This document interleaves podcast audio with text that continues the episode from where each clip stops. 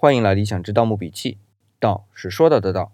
昨天我们聊到翁仲啊，提到他的各种身份变化，从人到神，从匈奴又到汉神道前的石像，再到神道前所有石头雕塑的统称，有其内在的原因，也有外在的偶然因素。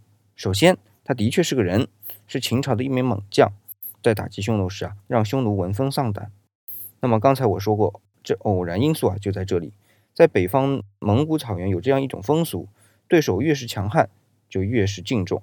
成吉思汗的名字叫铁木真。也是这个由来，铁木真本身是敌人首领的一个名字。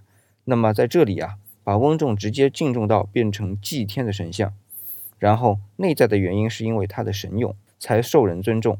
这种尊重在他去世后直接成为了辟邪的化身，这点和后来的秦琼和尉迟恭变成门神是一样的。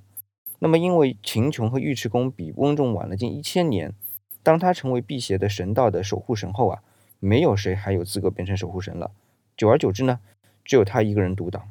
然而，当久了唯一的陵墓守护神啊，人们就索性把所有的墓道两旁的石头雕像都称为翁仲了，包括石马。这一点也没有偏离翁仲因为勇猛的内因。